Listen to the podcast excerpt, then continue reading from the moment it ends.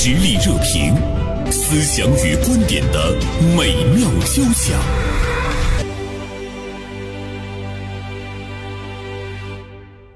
今天我们来关注一下年轻人熬夜的这样的一个现象哈，呃，说目前呢，我们看到了一份调查，职场的年轻人每天都要熬到深夜十二点以后呢才睡觉，能超过七成的年轻人每天平均的睡眠时长呢是不足七个小时。对于年轻人的熬夜呢，我们看到给他们一个概念是报复性的熬夜，呃，因为他们在白天的时候不能去很自由的做自己想做的事情，那么晚上呢是舍不得睡觉。相信收音机前有一些做父母的，可能会经常会对自己二三十岁的孩子们说要。早点睡觉，要注意身体。我们怎么样来看呢？这样的一个现象。今天大连晚报名笔视线的执笔人徐汉博写了一篇评论性的文章，题目是“那些熬夜的年轻人能熬出头吗？”有一个问号哈。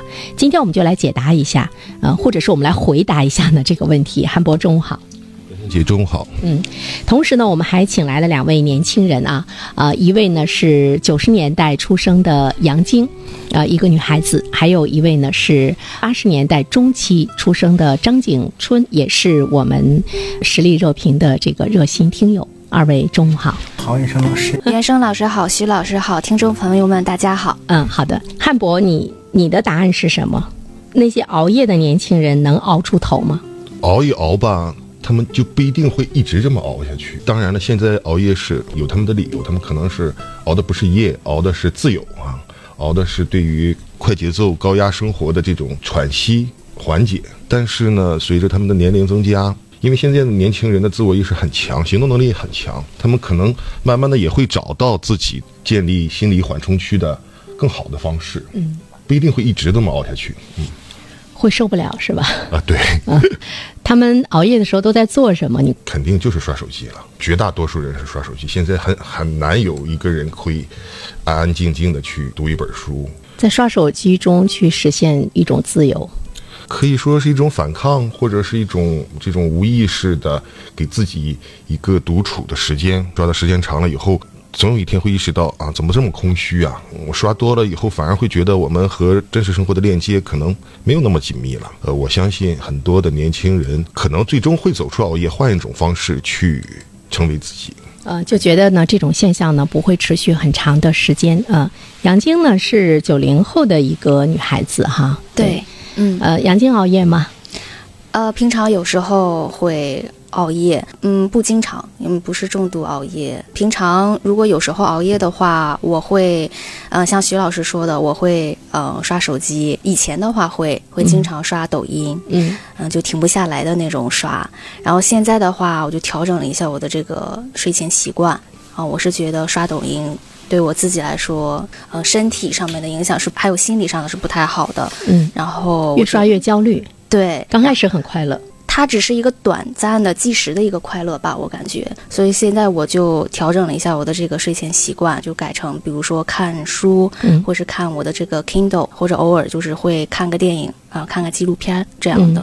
杨晶这个女孩子还是挺理性，还是很早的清醒了哈，汉博。所以你刚才说很少有人能看书，她也点点头。但是我看，呃，应该是。自己有一个选择性，从呃刷抖音啊，从看书中，你自己的那个收获和愉悦是感觉不一样的。我们还是去会选择让我们最终内心很高兴的事情去做。是的，是的。呃，景春呢？我听说景春是一个深度熬夜的年轻人，是吗？嗯。你的这个深度熬夜一般都熬夜到几点？嗯，一点钟算不算熬夜呢？呃，现代医学里面讲。应该有七到八个小时的睡眠呀。咱们的传统医学里边让咱们子时去去进入睡眠呀。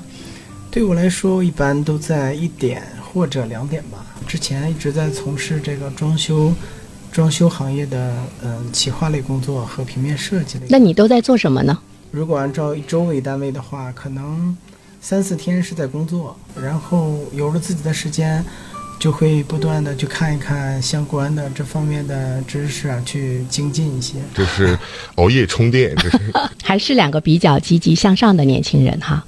哎，汉博，我也想问你一个问题啊，嗯你有没有真的不熬熬夜的话，真的是没有时间去做自己想做的事情，除了刷短视频之外？我讲一下我为什么会关注他吧。嗯，呃因为我看到的这些很多网友说的，就是我们熬的是自由哈，我们熬的不是夜，我们只是就是要对抗焦虑，有自己的时间。我突然就共情了，因为我突然想到很多的中年男性晚上下班以后，车停到了家楼下，然后他们不回家，要听首歌，对，或者是要在在在车里面要听歌啊、听广播，或者是玩会儿手机。我一定要有一段时间很安静的属于我自己。对，对于年轻人来讲的话呢，我离开了职场，我到了自己家里就我一个人的时候，那段时间是属于我的。对但是对于中年人来讲的话，可能进了家门儿，又有爱人，又有孩子，呃，他还是不是你的世界。比如说，对于汉博，对于我，那我们可能会在进家门之前，在车上静静的喘口气。是，嗯嗯嗯，我真的是觉得是那种喘口气的感觉。嗯，呃，我们一直都在说情绪消费，我们说了好多次了啊，对，我们情绪价值，我们讲讲到年轻人的焦虑，讲到年轻人的寻求自由、寻求自我的这个过程，我可能也是通过我自己的一些，比如说我儿子，嗯一点点的理解了。我觉得你共情了。是的，包括从做上一期节目开始，我还跟呃我们都很熟悉的名笔军辉还说，我说汉博落地儿了，他说对，他开始说他自己了。呃，我昨天跟杨晶和张景春联系的时候，我说你们两个人来做节目，就说自己，就讲你自己心里想的，你的最真实的状态，你不用去想社会价值和标准，呃，我是不是去符合它？最真实的状态，你的那种表达，从听友来听到的时候，他能够感知到那种情感啊。杨晶，我知道你现在呢是把你很不错的一份工作给辞掉了，嗯，现在是在家里是在学习，在充电，准备呢是要寻找一个更适合自己的一个新的职业哈。对于你们九零后来讲，很多人经常的是在想，我究竟要成为一个什么样的人？我要去做什么？真的是我喜欢的？我觉得这个社会它就很卷，每个人肯定都有自己想从事的热爱的事业，嗯但是，嗯，现实社会残酷真相是，少数人才会去追求自己热爱的东西吧。因为我现在毕竟是嗯三十岁左右了嘛，然后我的个人想法，我是想忠于初心，我是想去追求自己擅长热爱的东西。就是之前做的工作，你觉得它没有很好的施展你自己的那个能力？对之前的工作性质和我擅长、热爱的东西是发生冲突的，冲突很大。冲突很大。嗯嗯，对，因为我个人比较喜欢英语嘛，我现在就在家在备战雅思。平常有的时间的话，我会找找嗯相关英语的兼职，教十岁以下小孩这种英语啊，你觉得做这个比你做以前的工作要快乐、开心？我觉得会开心吧，因为毕竟是在追求自己热爱的东西，嗯，并且结合自己擅长的，对。但是他也会有经济的压力，毕竟辞职了之后，他没有一个固定稳定的收入，没有固定的单位，呃，给我交五险一金。但是、呃，每个人的想法和追求不一样吧，以前的收入还是很不错的嘛，能给透露一个大概的范围。四千起吧，为了追求自己的理想，这份收入给他放掉了啊。是很艰难的一个选择。当时真的是，嗯、斟酌了很长的时间，包括身边的朋友和家里人，嗯也都劝我说不要放弃现在稳定的这个铁饭碗，嗯，嗯，保。那你现在有没有焦虑？我说实话，没有那么焦虑，没有后悔自己当时做就是辞职的这个决定。汉博，你觉得杨晶是不是他很勇敢？呃，在我们来说，我们可能呃没有那份勇敢。想我呃，可能三十岁的时候的呃状态，嗯我肯定不可能有这么勇敢的。但是现在的这种像杨晶这种状况很普遍，很普遍，然后社会的这种接受度啊也更高了。他们好像比我们更愿意去回观自己，嗯就说：“哎呀，我我这个工作我做的不开心、不快乐，是我的问题，是工作的问题。如果就是真的是工作的问题，我是不是要改变？提过，就是我一直不明白为什么现在的年轻人这么矫情，老是觉得焦虑，老是觉得压力大哈。我之前的一辈一辈的人为什么都可以那么样的就是这么活过来？后后来我突然意识到了几个问题，嗯一方面呢，可能当年就是时光慢，车马慢哈，嗯然后人和人之间的交流也慢。老一辈儿的人可能建立着对这个世界的态度，或者是认知这个世界有自己的一些认识的，需要通过大量的时间看书，或者是和过来人交流，或者是。在社会上长时间的沉浮，可能才会建立自己的一个价值的认知。但是现在的这种信息爆炸的这个时代，很多年轻人，比如说他一个一分钟的视频，就可以让他知道一个人或者一件事的前世今生，可以快速的建立起自己对事物的自己的认知。所以说，他们的对于事物的感受能力就确实就会更强，而且是早于老一辈人的。呃，可能很多人当初是三十而立，四十不惑，但可能他们就是二十。或者是三十、就是在自己的角度上他就不惑了。我觉得现在的这个社会就太好了，对于年轻人而言，嗯，有更多的选择，有太多可以玩的东西了，太多好玩的东西了。我觉得就是他们的见识，他们的见识更广阔了。但其实见识更广阔呢，也会带来一个问题，也需要他们有一种选择的能力，还有一个判断的能力。有的时候呢，你会觉得生活中如果我只有那样的一种选择，其实你一下子你就对放松了，你就自由了对。当你面临着十个选择、二十个选择，或者是去判断的时候，呃，反而你你没有自由。所以说，我觉得今天的年轻人的那个焦虑和压力感。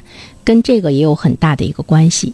你像景春呢，其实你是做了一份你一直很喜欢的工作，所以你深度熬夜的时候呢，你是在不断的对你的工作来进行这样的一个一个精进。呃，有了一份深度喜欢的工作之后，焦虑感相对比来讲会小一些，就是包括我究竟要去做什么的那个焦虑感，实现自己价值的那个焦虑感。嗯其实也没有吧，应该应该怎么说？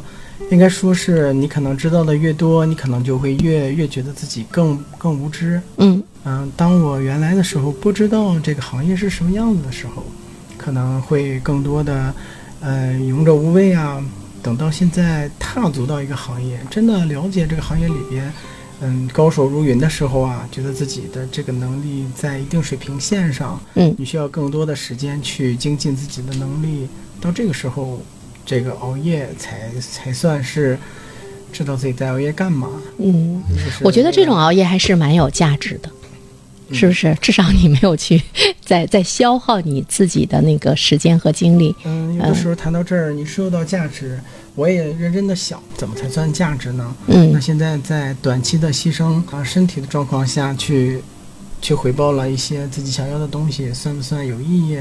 对未来造成影响？其实我也去衡量过，但是只不过没有一个准确的答案而已。呃我觉得这个是一个蛮现实的问题。就像一开始汉博也说到说，呃，年轻人这种报复性的熬夜能够持续多长时间？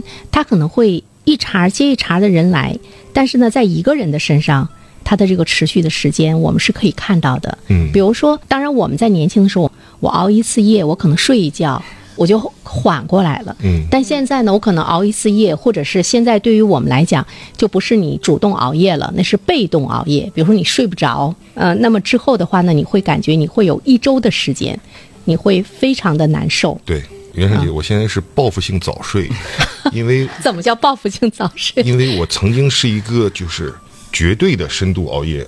啊反？正因为我的工作性质在这儿摆着，我是做嗯新闻的，我的当年我是做包括做实时编辑的时候，嗯下班的时间本身就晚，可能是十二点甚至一点两点，然后回家呢也会继续的熬夜，成为了一种习惯。但是这两年工作时间进行调整之后，嗯，我开始报复性的早睡。哦，怪不得你的皮肤越来越好。谢谢。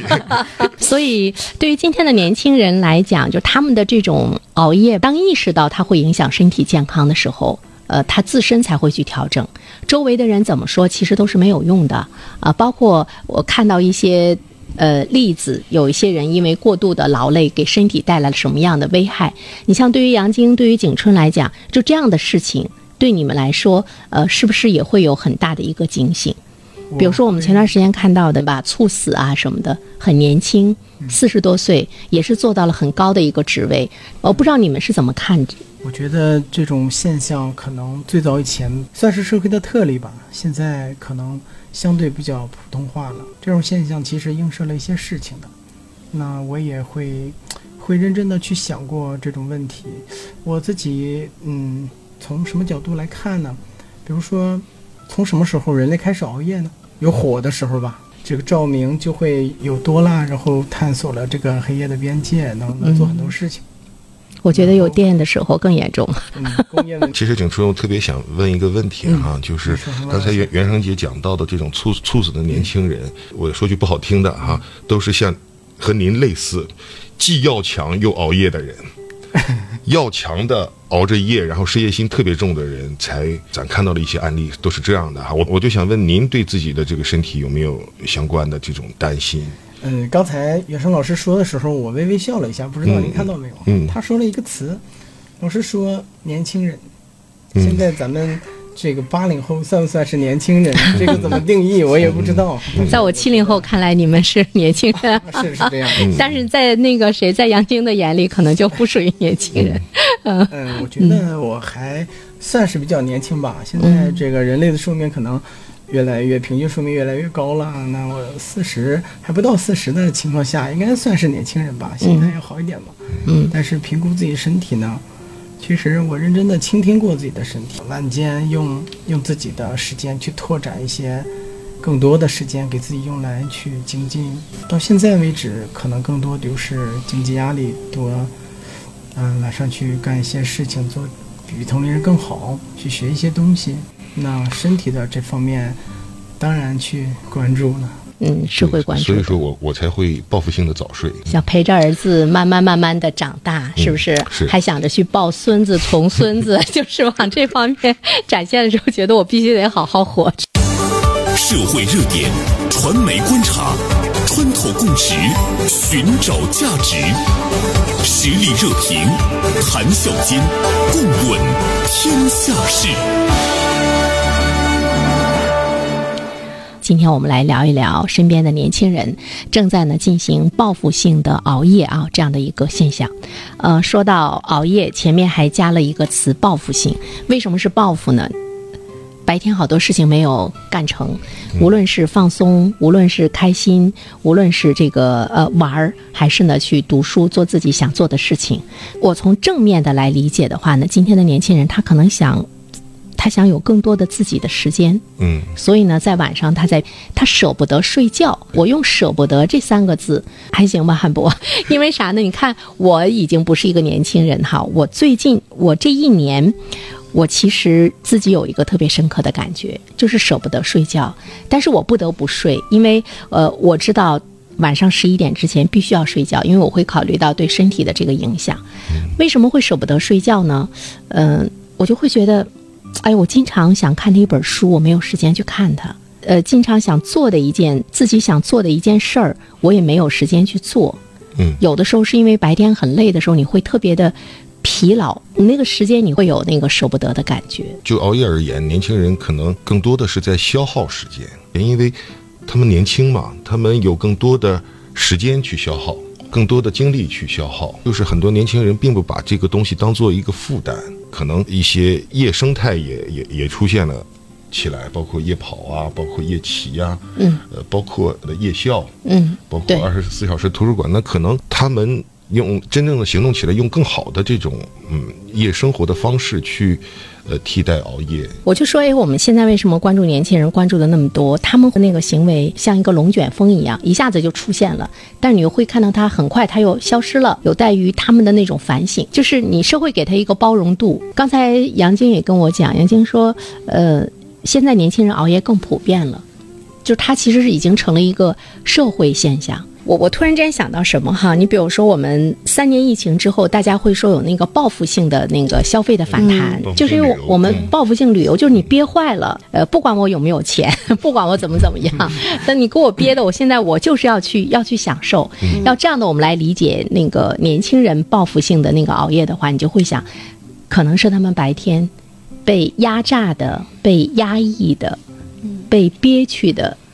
比我们那个时候强度要大一些，是。啊，很多人年轻人觉醒了，或者做现在年轻人更善于选择，就像杨晶说的那种的，我的工作可能不让我快乐，不是我热爱的，对，可能就和他拜拜了。嗯，但是我也一直有一个迷思哈，做新闻我看过太多的就是和工作拜拜的，但是这些新闻大部分都是前半场，我们赞扬的都是年轻人的这种勇敢，而我更好奇的是，他最终能不能接住自己，能不能接住自己的选择？呃，就像杨晶，你想通过你自己的爱好去实现自己，但是我想知道你有一个准确的规划吗？或者是你有一个时间的这样的一个规划吗？你能不能在你接下来的时间中接住你的这样的一个选择？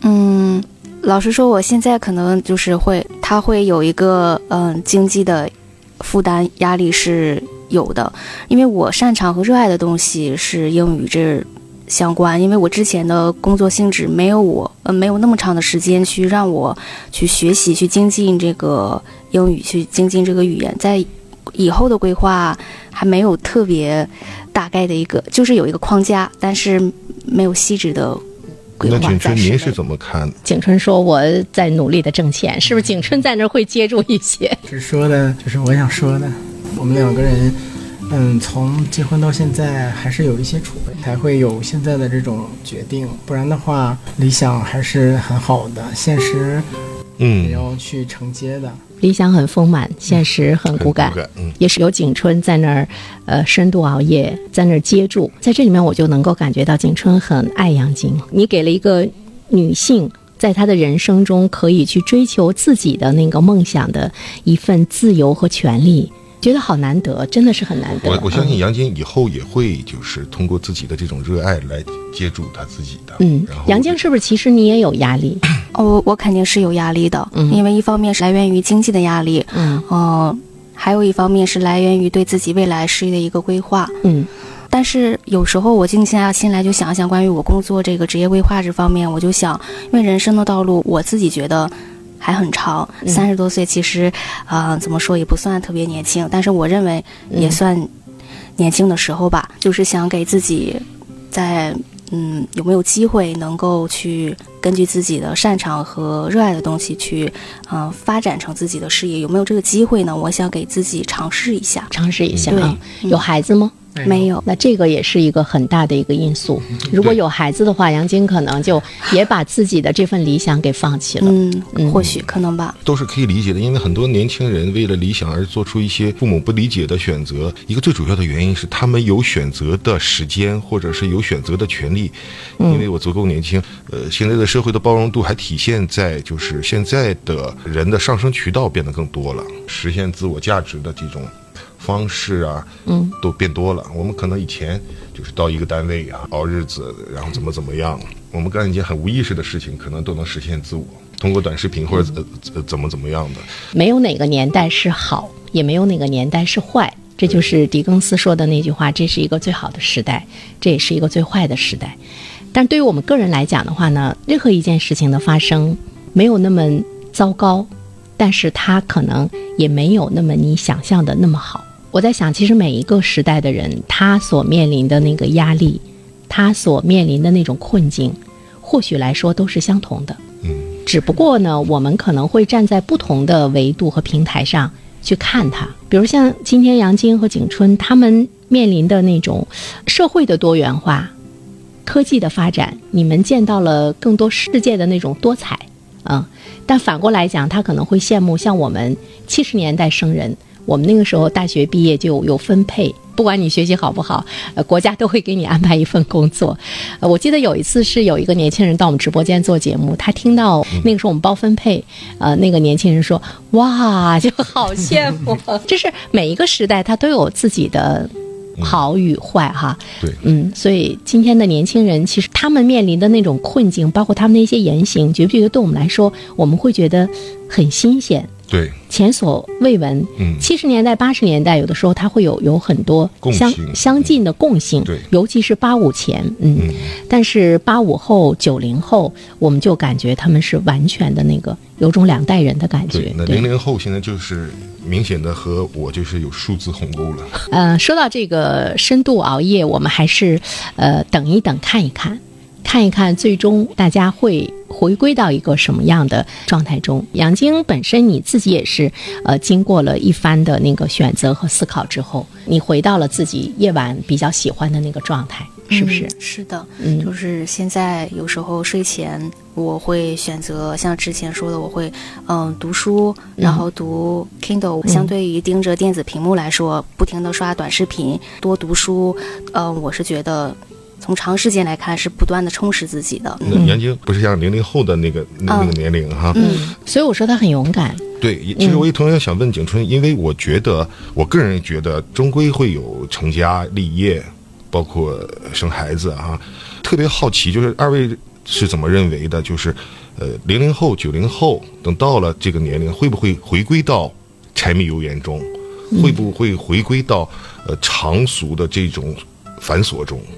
人间烟火中，对，这是一定啊，经经济是任何事情的基础啊。嗯，柴米油盐一定是最终要想的事情。可能，可能风花雪月一段时间以后，一定会落入到这个日常的尘土。打算要孩子吗？评估过这件事情，评估的结果，评估的结果还是再再等一等吧。这就是另一个问题了，就是嗯，刚才蒋生说他会回到这种平凡人间烟火中的啊，但是有一个现象不支持你这个论断，就是很多年轻人不生孩子了，嗯，我们俩就暂时也是很多年轻人不生孩子，他们他们暂时也是这样，嗯。也是因为觉得自己好像价值还没有还没有去实现，不想弄个小孩儿来打扰，是吗？杨静？嗯，对，就是现在我的感受就是，我是想先把自己的这个呃事业先慢慢先，呃，看有没有机会嗯、呃发展起来，然后再去想孩子的。